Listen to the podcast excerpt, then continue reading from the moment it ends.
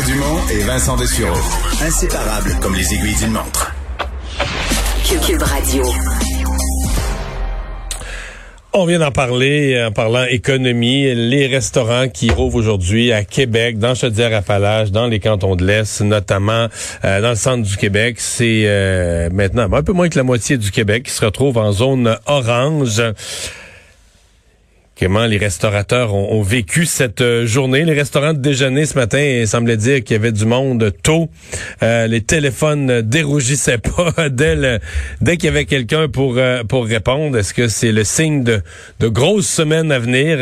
Maxime Alex Leblanc-Simard est propriétaire du restaurant Le Shaker à Sherbrooke, qui est directeur adjoint aux opérations d'ailleurs de la franchise Le Shaker. Bonjour. Bonjour, M. Dumont, c'est un plaisir. Comment ça va la journée?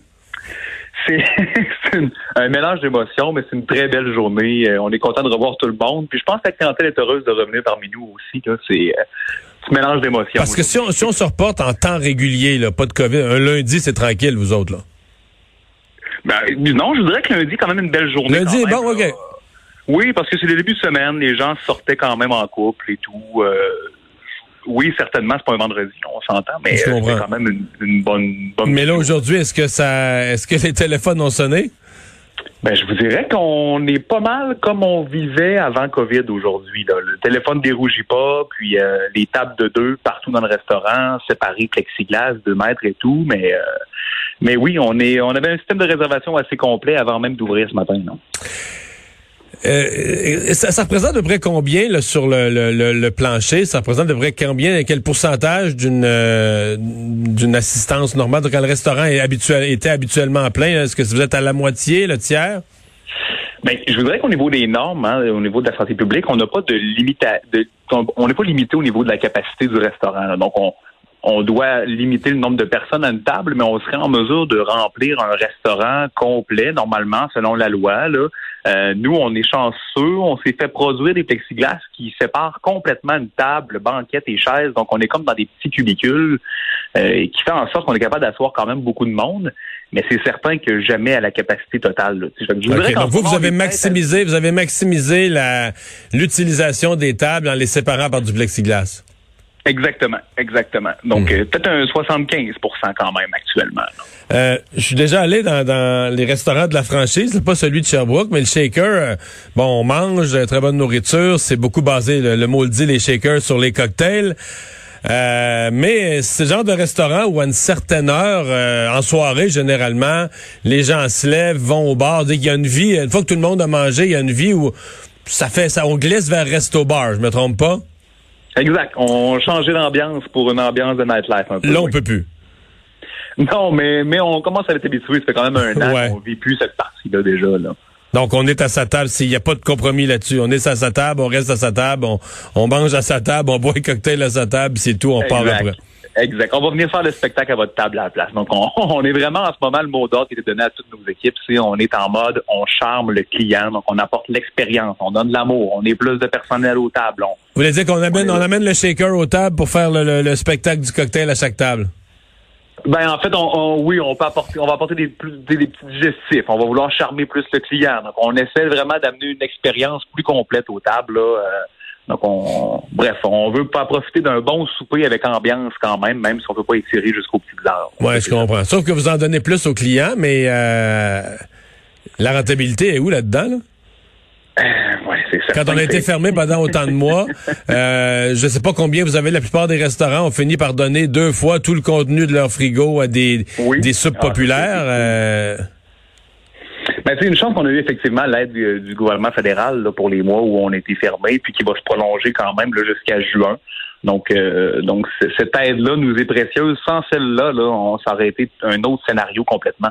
Mais, euh, mais quand même, avec notre personnel qui, est revenu en grand nombre, euh, puis avec la clientèle qui est heureuse de revenir parmi nous, là, je pense qu'on va être capable de certainement que les prêts et tout, c'est sur plusieurs années. Hein. Tu sais, ça va se faire, on va, on va vivre ça pendant plusieurs années à rattraper un peu le, le un certain gouffre, mais, euh, mais l'enthousiasme est là. Puis je pense que l'année 2021 va être une belle année pour, hmm. pour la restauration. Hein. Sentez-vous, euh, je comprends qu'il est tôt, là, euh, ça, ça rentre, mais sentez-vous que une fois la pandémie terminée, mettons en genre poussons en 2022 ou fin 2021, Pensez-vous que la relation du public avec ses restaurants et ses restaurateurs va avoir été transformée?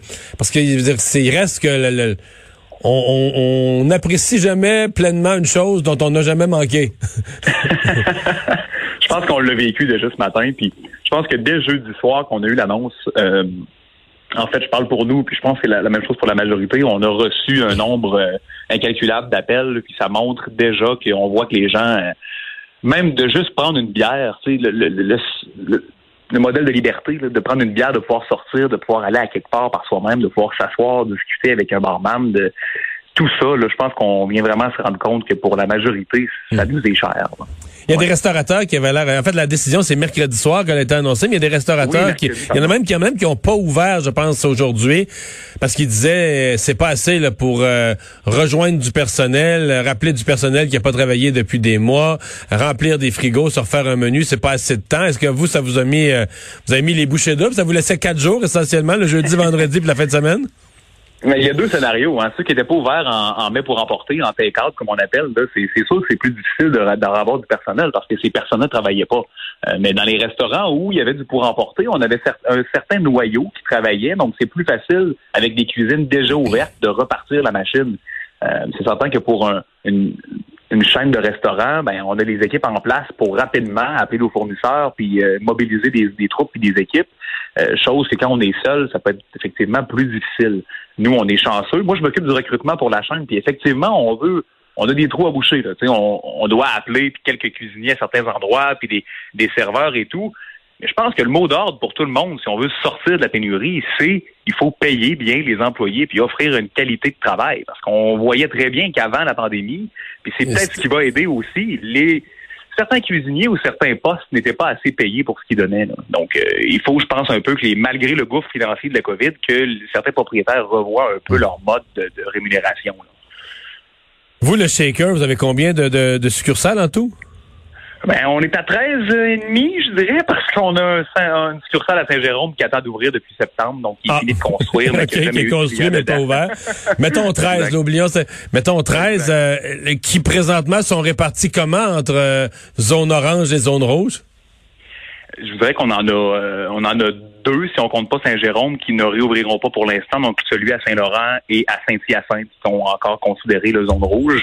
Mais sinon, euh, donc, les dix autres, là, vont, ils ont réouvert depuis, ont rouvert depuis ce matin. OK.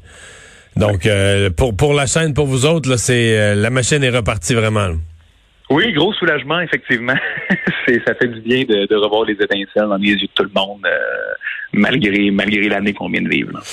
Ben, on vous souhaite la meilleure des chances. Merci d'avoir été là.